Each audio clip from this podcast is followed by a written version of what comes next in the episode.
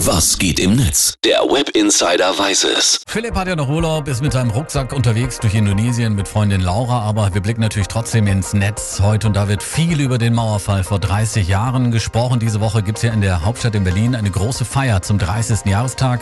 Am Brandenburger Tor gibt es dazu morgen eine große Bühnenshow. Sieben Tage, sieben Orte lautet die Parole der Festivalwoche und da schreibt man im Internet zum Hashtag Mauerfall 30 folgendes. Zunächst mal der Tweet hier von Michael Müller, dem aktuell regierenden Bürgermeister von Berlin. Der Alexanderplatz ist einer von sieben historischen Orten, die Berlin in der Festivalwoche zur Open-Air-Geschichtsbühne werden lassen. Entdecken Sie mit uns gemeinsam die Route der friedlichen Revolution. Das machen wir doch gerne. Das war der Bürgermeister von Berlin. Martin Bechtold, der schreibt auf Facebook folgendes.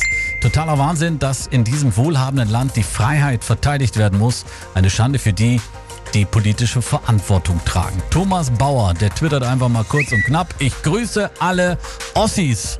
Und hier noch das Tweet von Juriko Backes, die deutsche Einheit. Sie war auch ein Geschenk Europas an Deutschland am Ende eines Jahrhunderts, in dem Deutsche unvorstellbares Leid über diesen Kontinent gebracht haben. Trauen wir uns endlich, Europäer zu sein. Unter dem Motto nochmal, sieben Tage, sieben Orte, findet also in Berlin die Festivalwoche zu 30 Jahre Mauerfall statt. Morgen am 9. November mit einer riesigen Bühnenshow am Brandenburger Tor.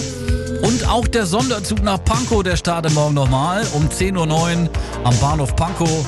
Und auf der ersten Fahrt nach Ruhleben, da berichten dann U-Bahn-Fahrerinnen und Busfahrer von der ganz besonderen Zeit, in der über Nacht das Berliner Verkehrsnetz auch wieder vereint wurde.